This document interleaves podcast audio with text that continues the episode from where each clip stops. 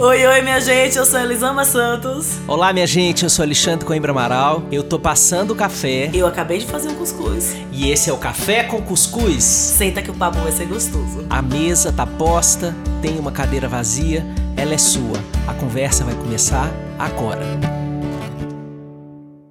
Olá, minha gente querida! Muito bom ter você aí a postos para a gente começar uma conversa deliciosa o tema de hoje é quentinho, é tema de ninho, de aconchego, de abraço, de tudo isso que a gente tem sentido tanta falta em tempos de Covid, né? Tá com saudade de aglomerar, né, minha filha? Muita, meu Deus! tudo bem, Elisama? Olá, meu amigo, tudo bem, tudo ótimo.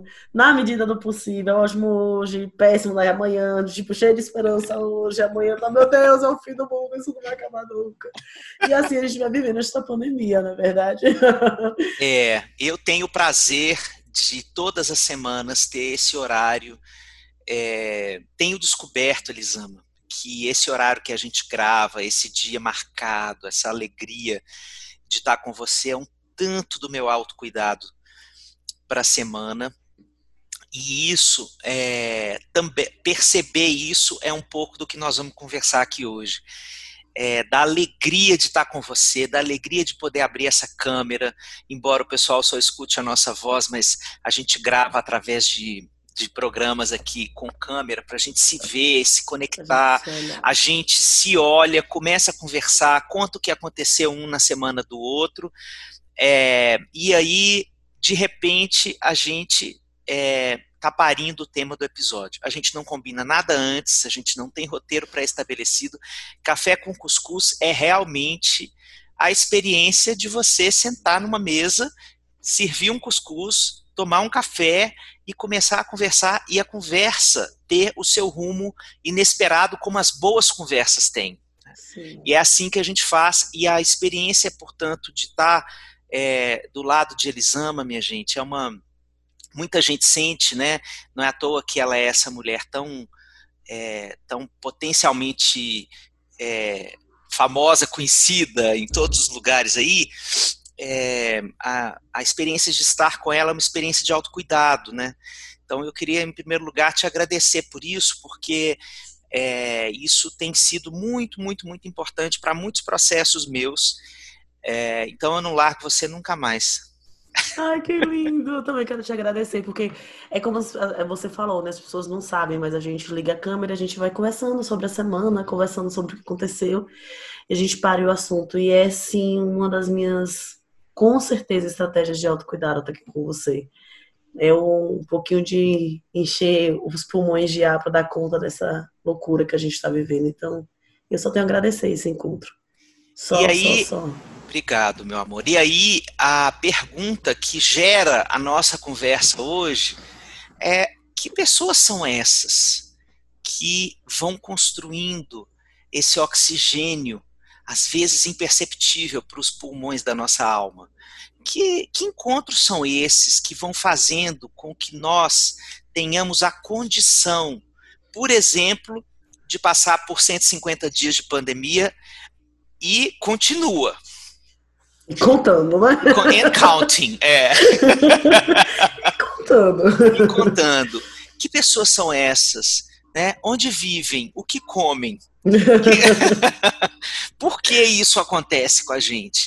É, será que essas pessoas estão necessariamente dentro das nossas casas, quarentenando com a gente?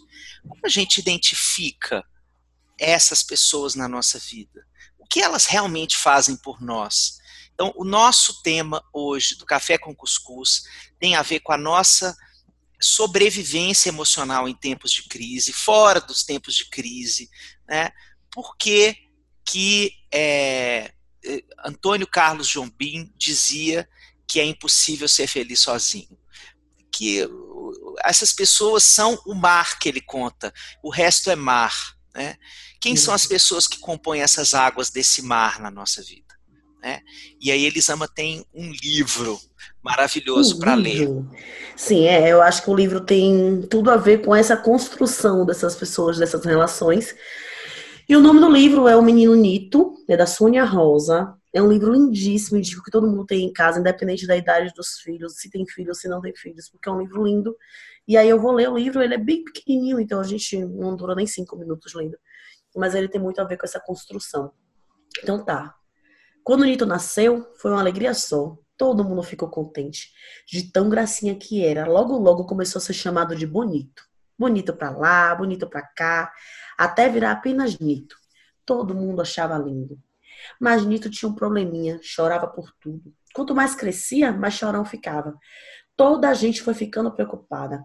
Que menino chorão, falava o pai. Para de chorar, gritava a mãe. E era aí que o Nito abria aquele bocão que dava até para contar todos os dentes. Certo dia, o pai chamou num canto e lhe falou muito sério: Nito, meu filho, você tá virando um rapazinho. Já está na hora de parar de chorar à toa. E tem mais: homem que é homem não chora. Você é macho. Acabou o chororô de agora em diante, viu?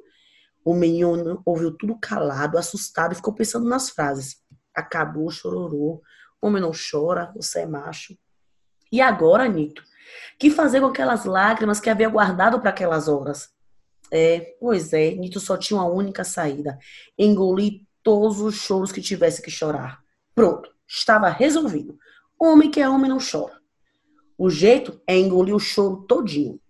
Assim, desde a conversa com o pai, ninguém mais viu ou ouviu Nito chorar. Ele passou a engolir uma média de 20 choros por dia. Teve um dia em que cortou o pé na rua e engoliu 30 choros em apenas duas horas. Na hora que se cortou, cinco choros. Quando fez o curativo, mais 10 choros de uma vez. Quando levou aquela enorme injeção no bumbum, mais 15, 15 grandes choros bem contados, engolidos de uma vez só. O pessoal foi ficando com a pulga atrás da orelha. Nito, que corria para lá e para cá, foi parando de correr, foi parando de pular, foi parando de brincar. Ao invés de um mês, ao final de um mês, o menino já não aguentava nem levantar da cama, de tanto que pesavam os choros engolidos. O pai chamou a mãe num canto. Nosso filho está doente, vamos chamar o médico. Doutor Aimoré, velhinho simpático que sempre cuidou de plantas e crianças, chegou logo. Conversou com o pai com a mãe e foi ver o menino. Nito estava tão cansado e tristinho que quando viu o doutor Aimoré quis logo chorar, mas rapidamente engoliu esse choro. Depois dessa engolida, quase não conseguiu nem abrir os olhos. O médico ficou desconfiado. O que está acontecendo, meu menino? Perguntou carinhosamente o médico. Nietzsche explicou para ele tudinho. Os choros que estava engolindo desde o dia que o pai falou que o homem não chora. Doutor Emoré ouviu com muita atenção e falou: O caso é muito simples. O jeito agora é desachorar todo o choro engolido. Ele pediu para a mãe trazer duas bacias grandes. A mãe não entendeu nada. Como é que desachora? quis saber o menino. Ora, ora, meu menino bonito. Venha pro meu colo e vá lembrando dos choros engolidos e desengula todos um a um, sem esquecer de nenhum. Vamos lá, vamos lembrando.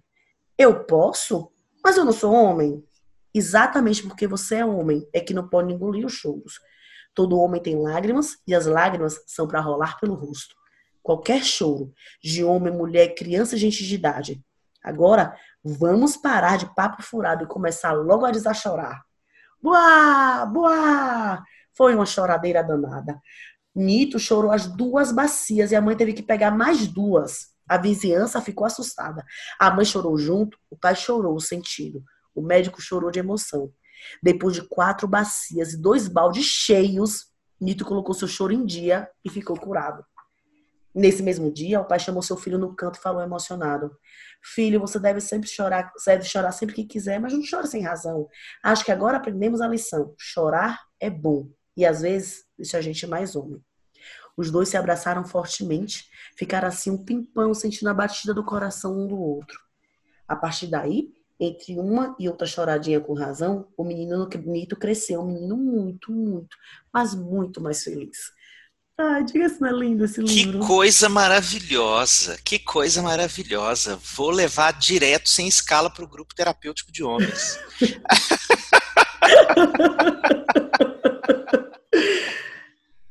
Eu acho a história tão incrível e, e se conecta tanto com o que a gente está falando, porque ele aprendeu dentro daquela relação dentro de casa que ele não podia mais chorar. E quantas relações a gente não pode chorar nelas e não pode ser a gente nelas? E como é importante encontrar os doutores aí, Maurés da vida, para falar: vem cá, deixa eu te dar um colo, lembra aí o que você engoliu naquela hora e chora aqui comigo, porque aqui você pode. né? Porque à medida que ele não chorava, ele foi ficando de cama. O choro pesava, né? Como a, a, perfeitamente a Sônia coloca no livro. Era tanto choro preso e guardado que foi ficando pesado e pesado a ponto de Nito não correr, não pular, de chegar a um ponto que ele não conseguia nem sair da cama, porque era muito peso para ser carregado, né? Eu acho, eu acho a a forma que ela constrói essa história muito linda. Porque a gente não tem noção do peso que esses choros tra trazem na nossa vida, né? De talvez não procurar essas relações, não buscar construir essa relação em que eu posso ser eu para além do sorriso. O menino Nito é, poderia ser a menina Nita também, é. né?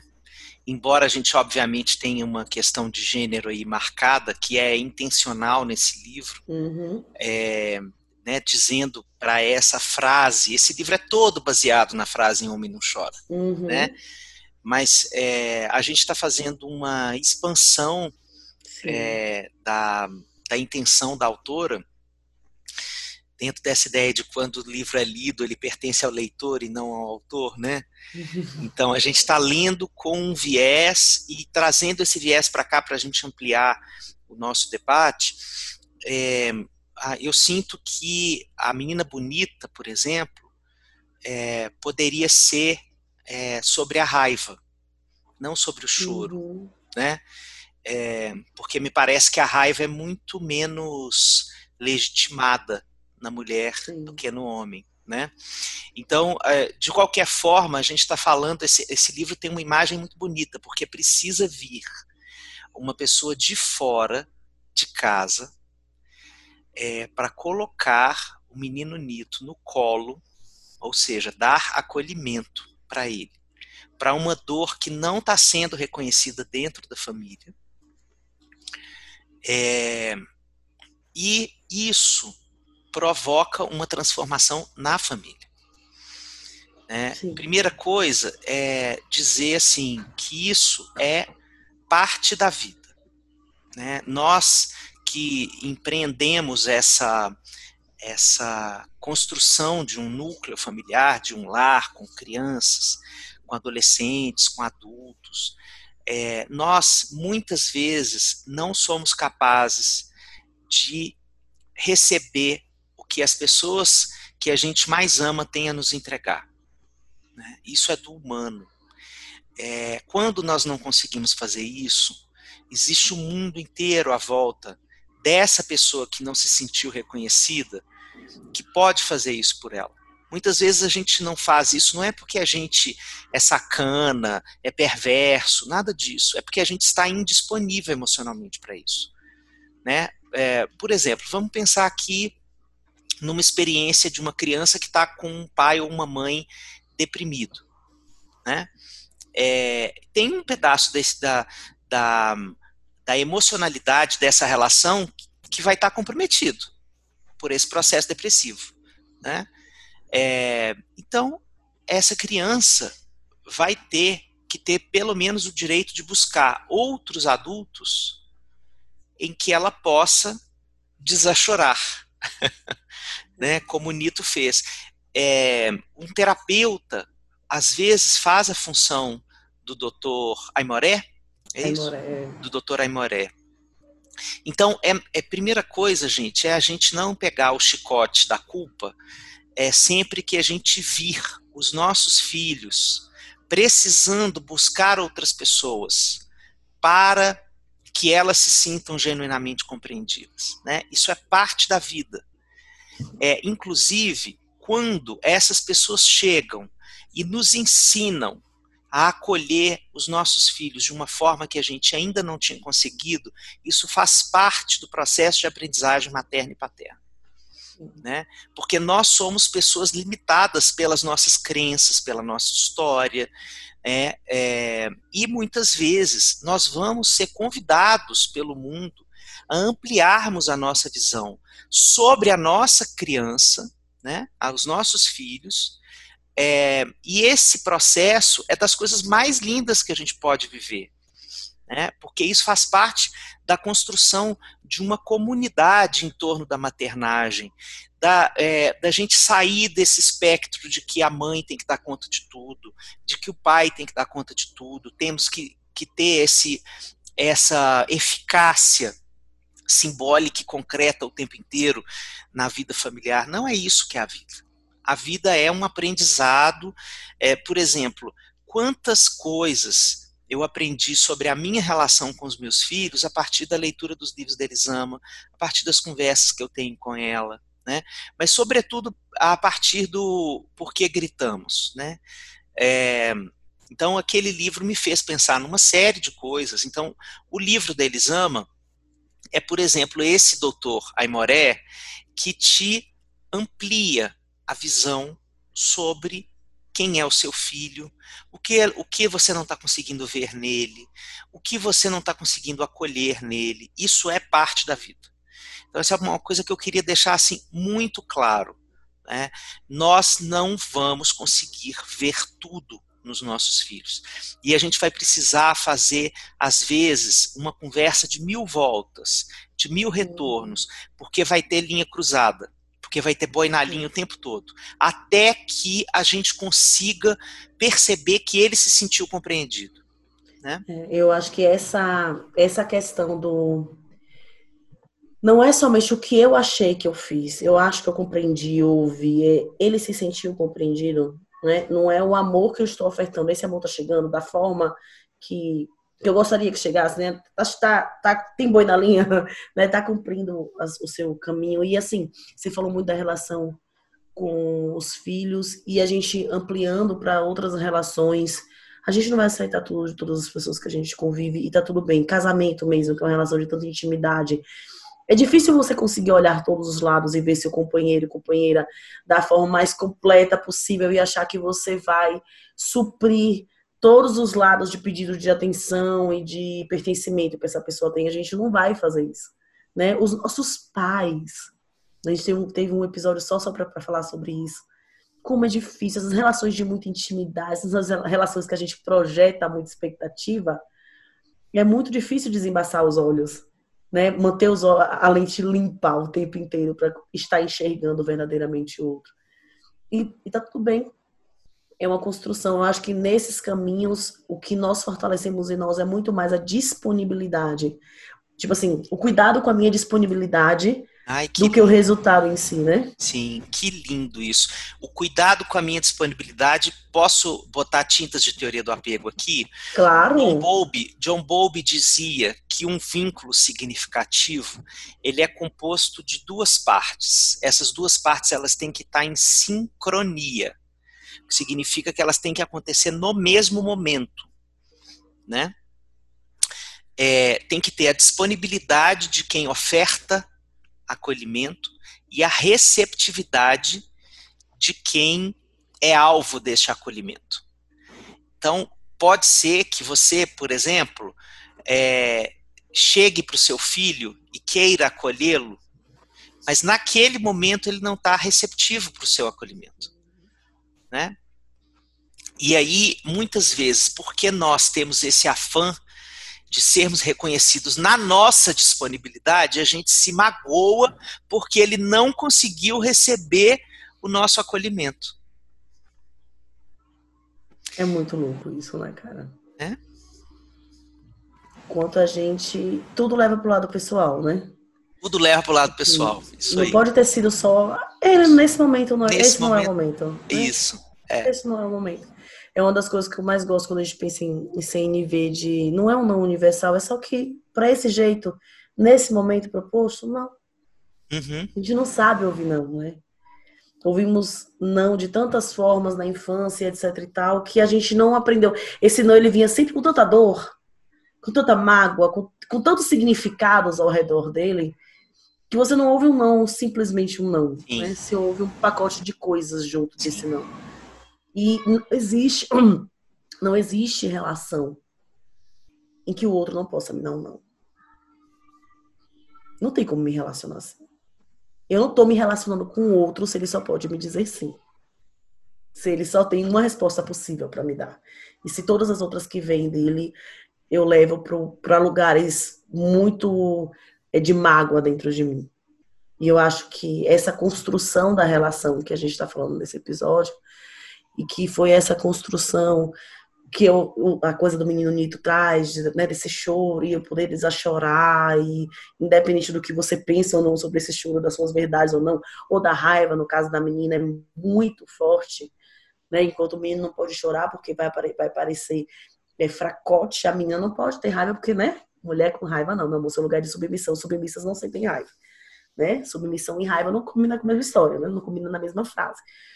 Então, é, essas relações em que eu sou, eu só posso ser uma coisa e que eu não posso ser mais ampla do que eu me, o que me dizem que eu deveria ser. E é uma construção eu ter relacionamentos em que eu vou te mostrando um pouquinho de mim, porque essa construção é feita assim, eu te mostro um pouquinho de mim, esse pouquinho recebe um pouco de abraço. Aí te mostro um outro pouquinho que não foi mais um pouquinho que você abraçou e receber um acolhimento da, também, né? E a gente vai percebendo, opa, não é só um lado meu que recebe amor nessa relação. Eu posso ser diversas eus nessa relação aqui elas são aceitas. E, e, não é um aceito de eu te compreendo profundamente, eu também já vivi isso. Não, é eu não compreendo nada. Não tô entendendo bolhufas do que tá acontecendo com você. Mas eu tenho disponibilidade para te abraçar, para te entender se se você quiser me explicar. Se você quiser se abrir, se você não quiser se abrir, você só precisa do abraço e do colo e desachorar sem falar uma palavra, eu tô aqui para isso. E é, essa construção ela é muito linda. Porque quando você tem as relações em que você sente que você pode ser você nas palavras, no silêncio, no riso, no choro, na ira e na calmaria, você simplesmente pode ser todos os lados, né? Não tem que estar tá gastando essa força, essa energia para esconder pedaços seus. Essas relações elas elas trazem uma segurança né, muito grande. Elas trazem uma, um alívio. Elas trazem uma paz. Que ela é muito diferente da sensação de que eu tá, que tenho que estar tá aqui prendendo o meu ar. Eu não sei se eu já citei aqui na nossa conversa um trechinho de uma série que é This Is Us. Eu amo essa série, Xande, você precisa assistir. Eu estou assistindo. Você me tá falou tá num episódio anterior. Jesus, toma conta, que coisa mais desidratante, Lisama. desidratante é a palavra perfeita para descrever. É desidratante, é essa a palavra perfeita para descrever E aí tem uma cena, acho que eu não citei ela aqui, tem uma cena em que uma personagem vai visitar a mãe, e a mãe é uma pessoa dura, sabe aquela pessoa assim, eu tenho que te moldar para você ficar como a sociedade espera que você fique. E a menina tá tentando, você vê que ela tá tentando construir uma conversa com a mãe e a mãe vai ali naquela na, naquele casulo dela dura, endurecida, fechada. E aí chega uma hora que ela fala: Sabe por que eu não te visito? E sabe por que nenhum dos meus irmãos vem aqui te ver? Porque perto de você falta ar. Porque é essa sensação em algumas relações da gente, que a gente tá, tá assim. A gente está sempre segurando, segurando o ar, porque qualquer coisa pode acontecer, eu tenho que estar tá aqui. Né? E essa relação que a gente está falando aqui, é o oposto disso. É uma relação que você suspira. Que o suspiro de alívio é permitido. Que o suspiro que as armas estão no chão. Eu não preciso fingir nada agora. Assim, eu só, só preciso existir. Sabe? É, é, é um suspiro de paz. Que é o oposto dessas relações em que você segura o ar. Ah,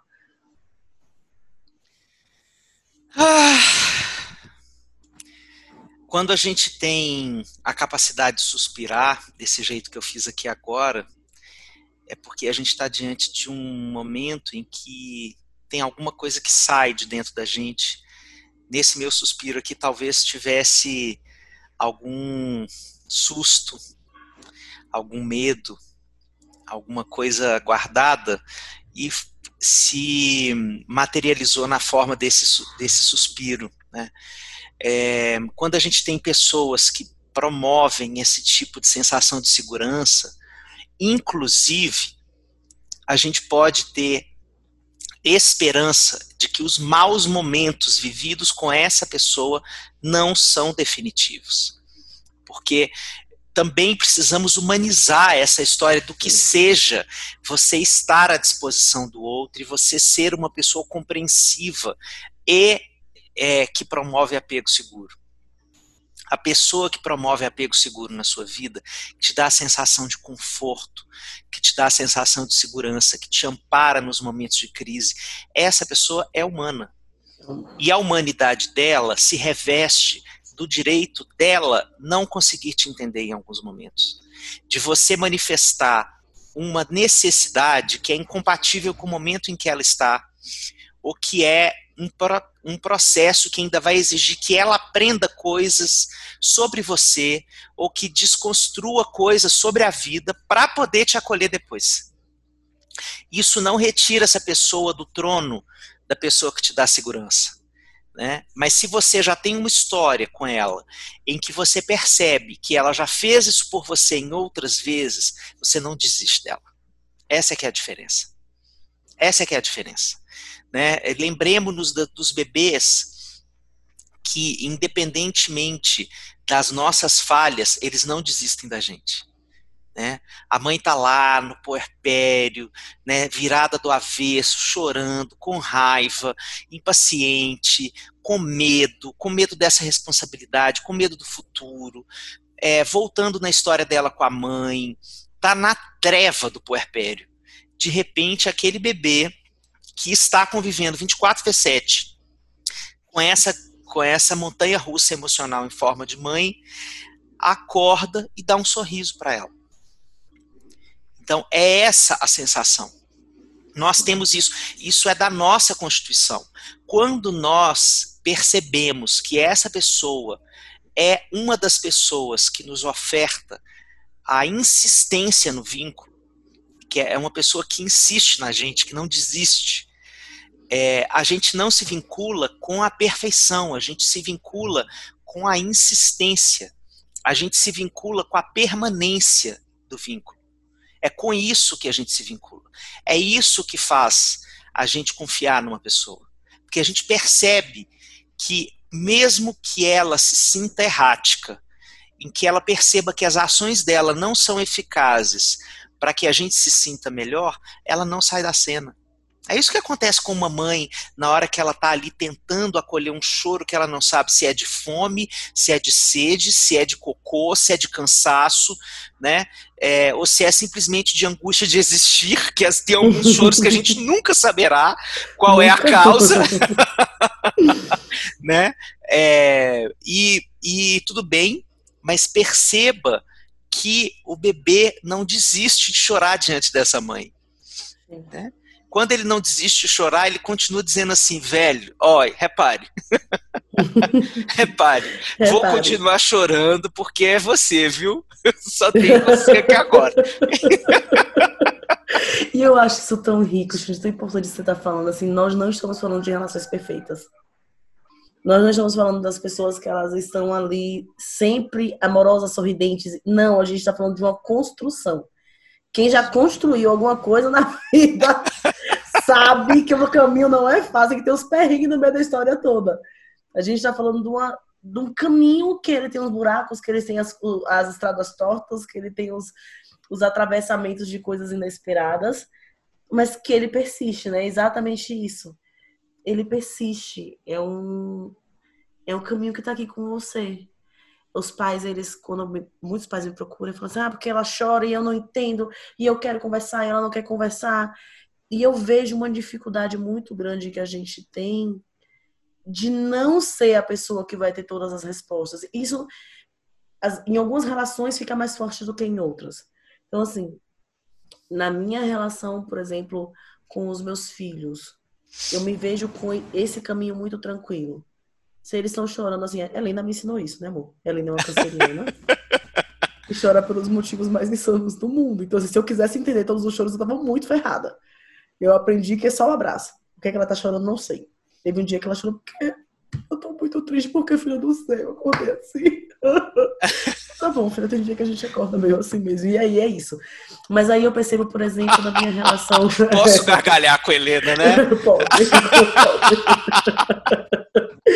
E aí eu percebo, por exemplo, na minha relação com o marido. Como é difícil às vezes não entender o motivo ou não consertar as coisas, e isso vem muito da minha construção do que eu faço o outro, que eu tenho que fazer o outro feliz, e se o outro não tá feliz, diz sobre a minha competência, não, não sobre os sentimentos dele, sabe? E aí eu só tenho observado esse meu movimento. E diariamente a gente vai construindo esse lugar de isso não, eu entendo sua dor, mas isso eu não posso te dar. É o acolhimento dessa dor aqui eu não, não tenho a disponibilidade e você precisa procurar alguém. Liga para um amigo, liga para o seu terapeuta. Sabe? Essa construção de reconhecer, eu acho que nessa relação, o reconhecer a minha indisponibilidade é, é um, também é um acolhimento. Nossa, que Quando lindo. eu consigo enxergar a minha que disponibilidade. Que lindo isso, que lindo isso. Podemos dar uma pausa dramática aqui, porque momento assim, minuto de silêncio para escutar com cada célula do corpo o direito a estarmos indisponíveis para as pessoas que mais amamos.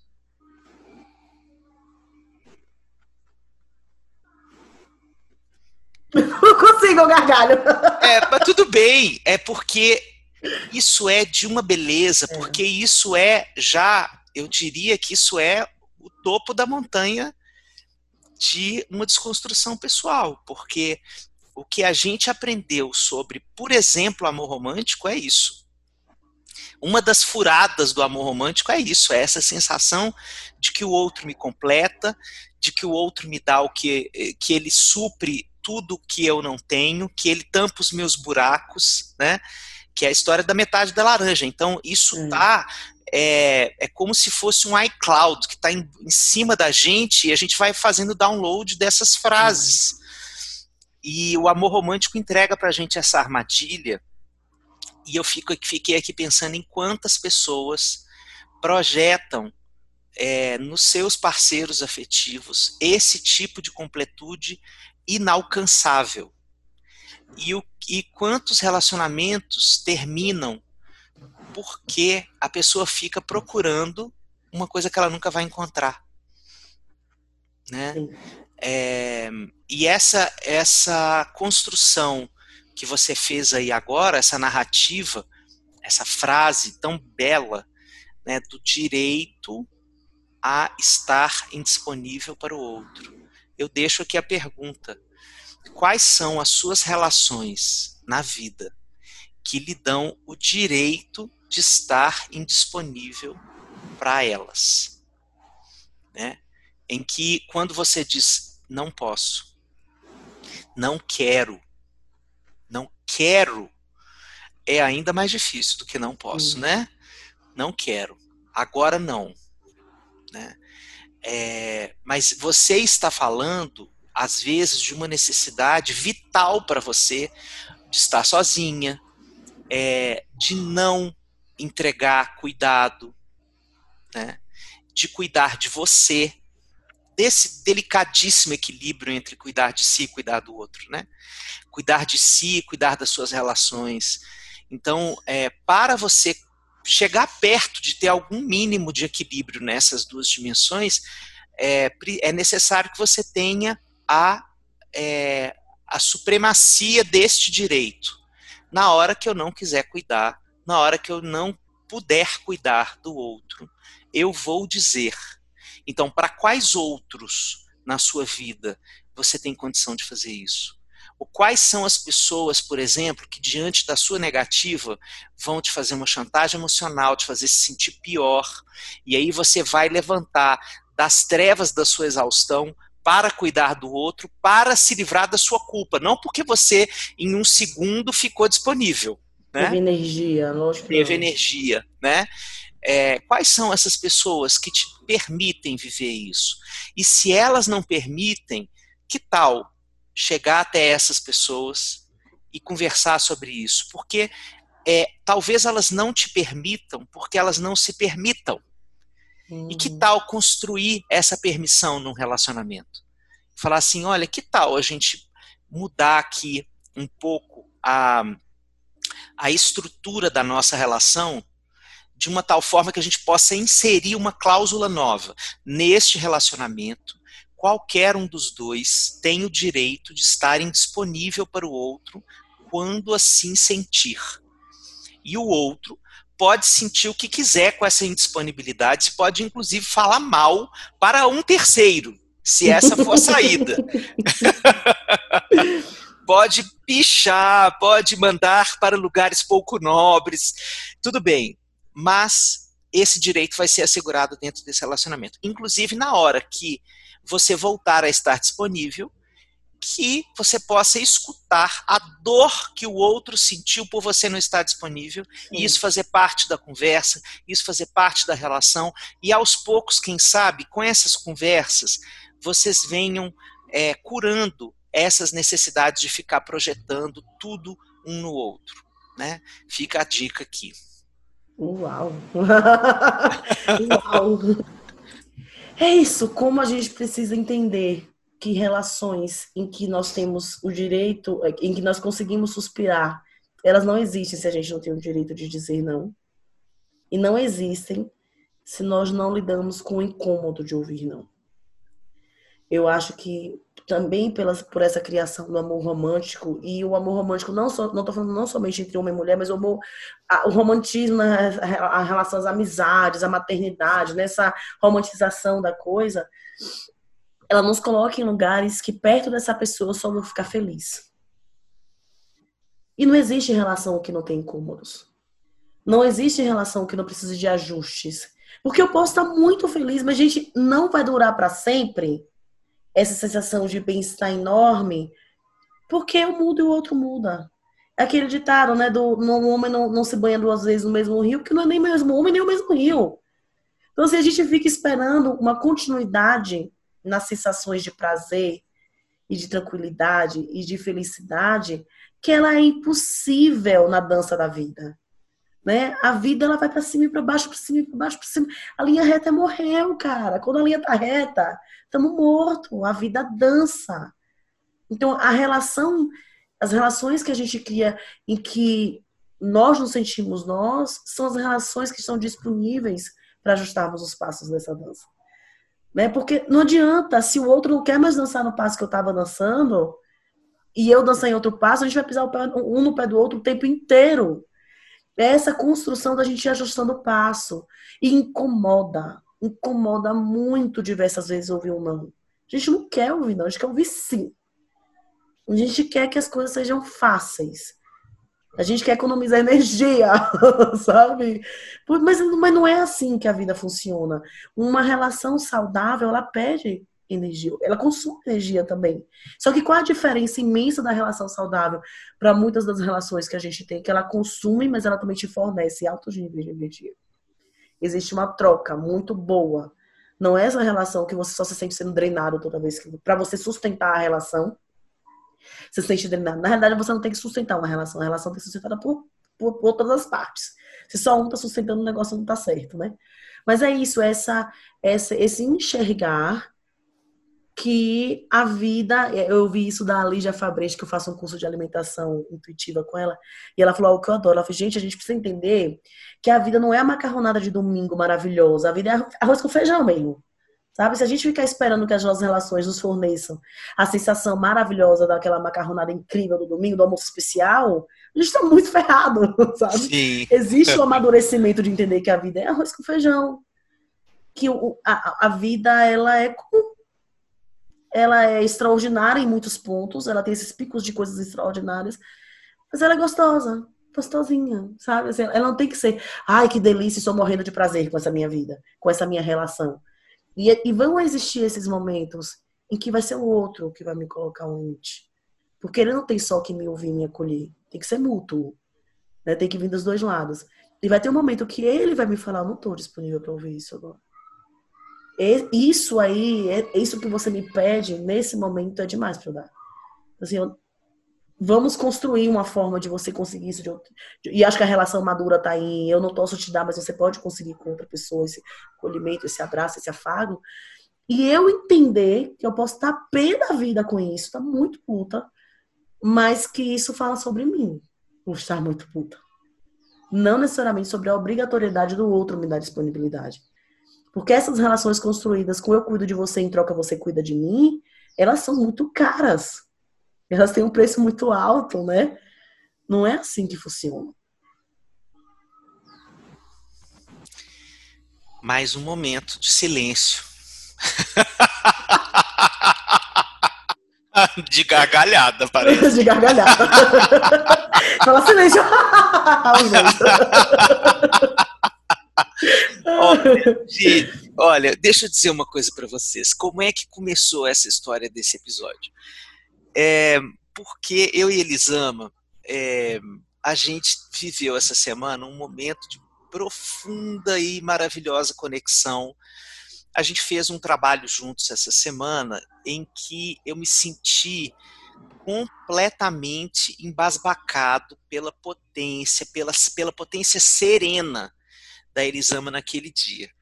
É, ela estava assim, é, envolta de uma paz interior que, que se irradiava assim para fora dela, né? É, e eu estava comentando isso com ela, como como ela me deixou em muitos momentos é, sem palavras mesmo, né? Querendo só escutar. E aí ela vem e me diz que naquele momento ela estava muito cansada. e a gente começou a conversar sobre isso. Como é que ela, estando cansada, conseguiu é, é, me deixar a sensação de que ela estava plena. Plenamente e, e aí, essa é uma das, das coisas que acontecem quando a gente tem uma relação que entrega esse nível de segurança. Que a gente pode entregar o nosso cansaço para o outro. Por exemplo, nesse caso, né, uhum. eu assim compreendo. Se eu estiver falando alguma coisa que não corresponde à sua experiência, você me corrige, por favor. Uhum. É, quando eu tenho confiança no outro, eu entrego o meu cansaço e isso se transmuta no diálogo, Sim. né? É, a, o ato de ser compreendido naquilo que eu não posso entregar, naquilo que eu não posso performar, porque era um trabalho né, que a gente ia fazer juntos, uhum. é, naquilo que eu não posso performar do jeito que eu acho que eu deveria, é, pode, pode construir essa, essa transmutação aí das minhas emoções, dos meus sentimentos, da minha energia, né?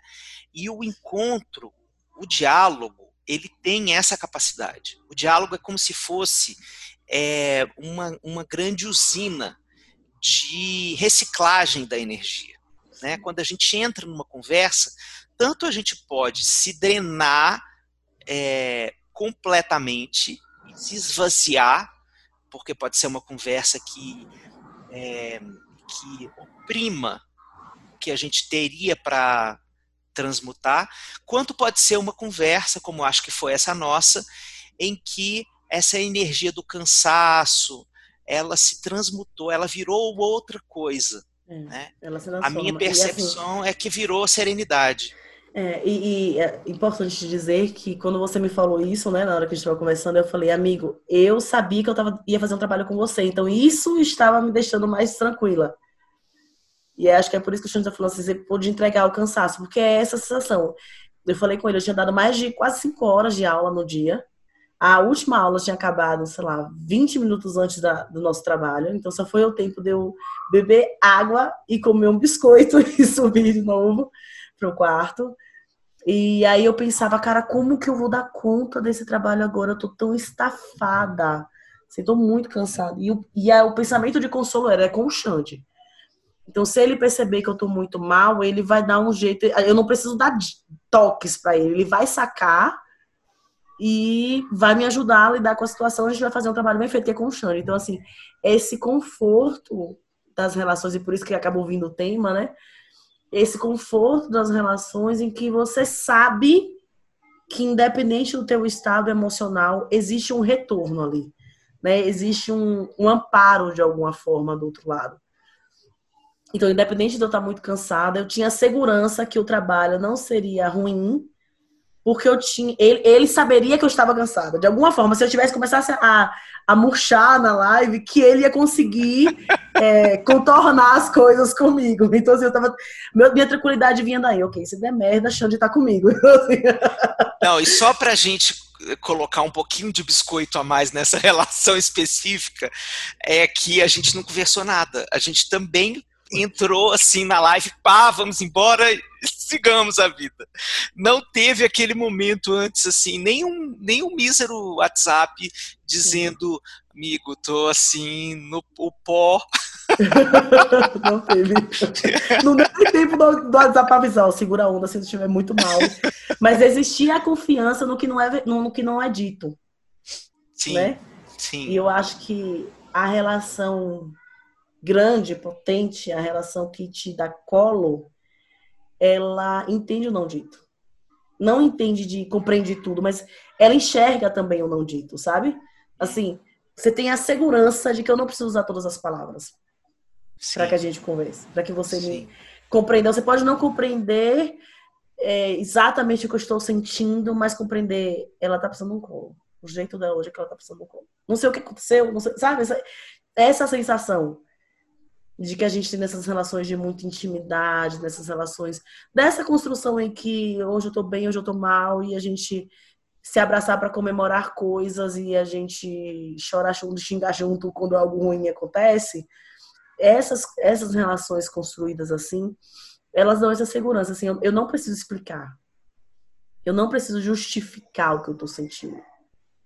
Porque o que torna muitas relações muito difíceis, e talvez seja muito difícil nas relações de pais e filhos, é essa necessidade de justificativas o tempo inteiro. Eu tô triste porque isso, isso, isso, eu tô feliz porque isso.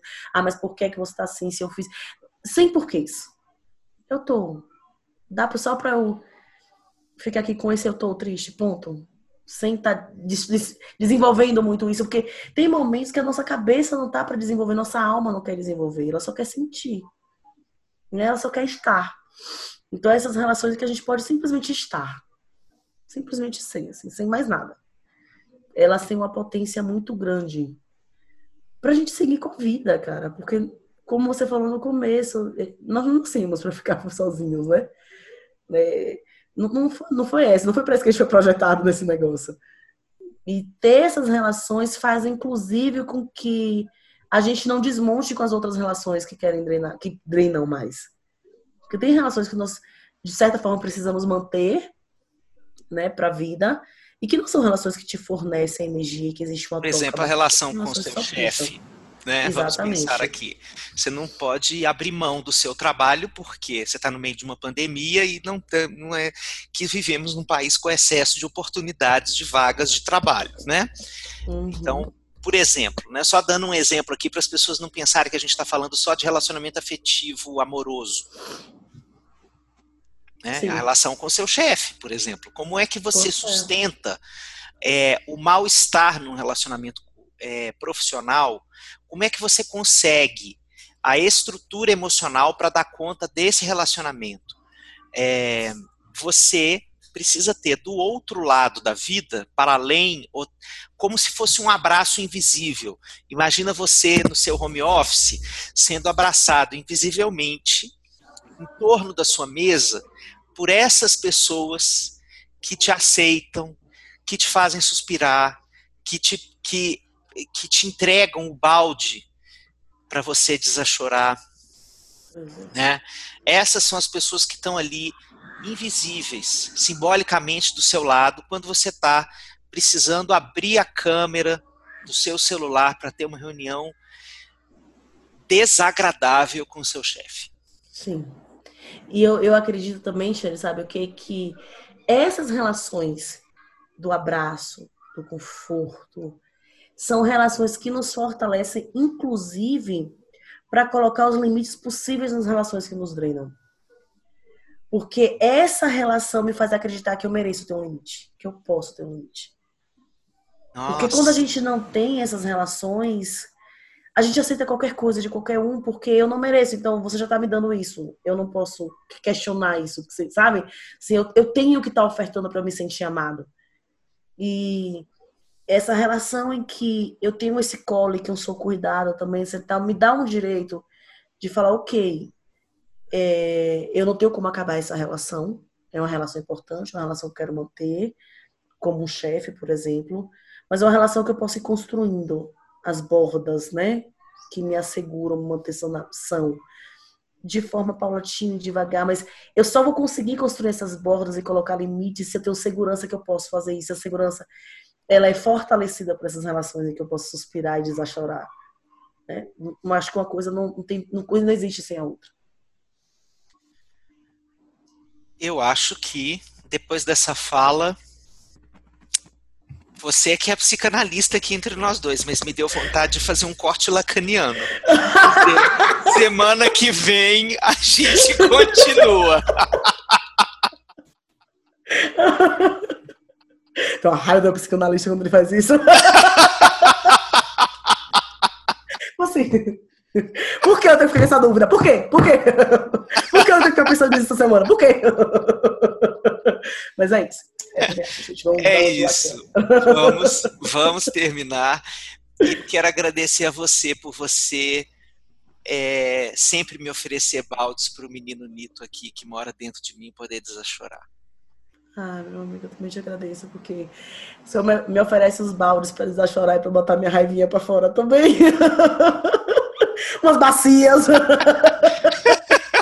Bacias, elas são um pouco maiores, larguinhas, assim. E assim, minha gente, nessa energia de sermos possíveis e sendo possíveis, a gente é potente. Não é à toa que essas duas palavras começam com o mesmo radical. É o possível que nos leva à potência. É assim que a gente constrói o mundo que a gente quer dentro dos relacionamentos mais íntimos. Isso não parte de ideais, isso parte de uma construção laboriosa, trabalhosa, de todos os dias, do arroz com feijão, do cotidiano, que nós possamos esperançar do verbo, botar para agir no mundo é, a desconstrução e a reconstrução dos nossos relacionamentos mais amorosos, mais necessários à nossa vida, mas dizendo para esses relacionamentos que nós não temos a necessidade da disponibilidade infinita, ampla, geral e restrita.